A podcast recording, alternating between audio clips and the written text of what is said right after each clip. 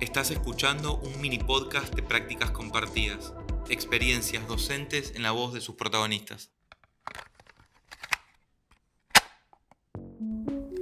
Hola, mi nombre es Evelyn Fernández, soy docente de segundo grado de la Escuela 11 del Distrito 19 y profesora de danzas. Este proyecto surgió ante la necesidad de contar otro tipo de experiencias artísticas y tecnológicas para los chicos y las chicas que concurren a nuestra escuela. La escuela está ubicada en una cuadra de la Villa 1114, cuenta con una gran diversidad de población de bolivianos, paraguayos, peruanos, colombianos y venezolanos. La muestra para toda la comunidad se realizó el Día del Respeto a la Diversidad Cultural.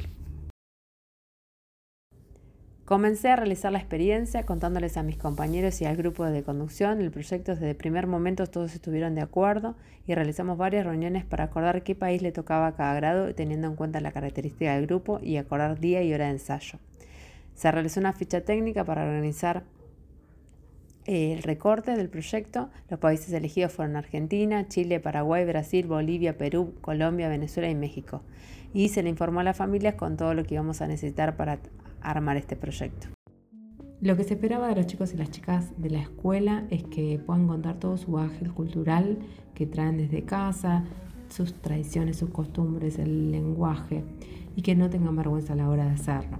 Se logró muchísimo, fue un trabajo arduo con altos y bajos, pero eh, la predisposición, las ganas eh, de toda la comunidad educativa, eso es muy gratificante a la hora de hacerlo.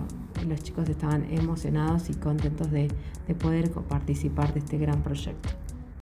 Lo menos de este trabajo fue el tema del desgaste, el cansancio, eh, ya que practiqué de primero a séptimo grado con todos los chicos y las chicas de la escuela pero bueno, esto se planificó, se charló con los compañeros y las compañeras, también hablamos sobre los males entendidos, que cada uno tiene días sus tiempos, y bueno, había que comprender eso. Eh, y lo más importante que se logró es el trabajo en equipo, que esto una sola persona no lo puede hacer, sino que necesita de los otros para poder realizarlo y que salga bien.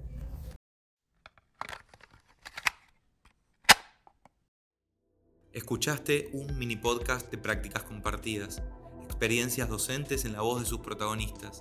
Hasta la próxima.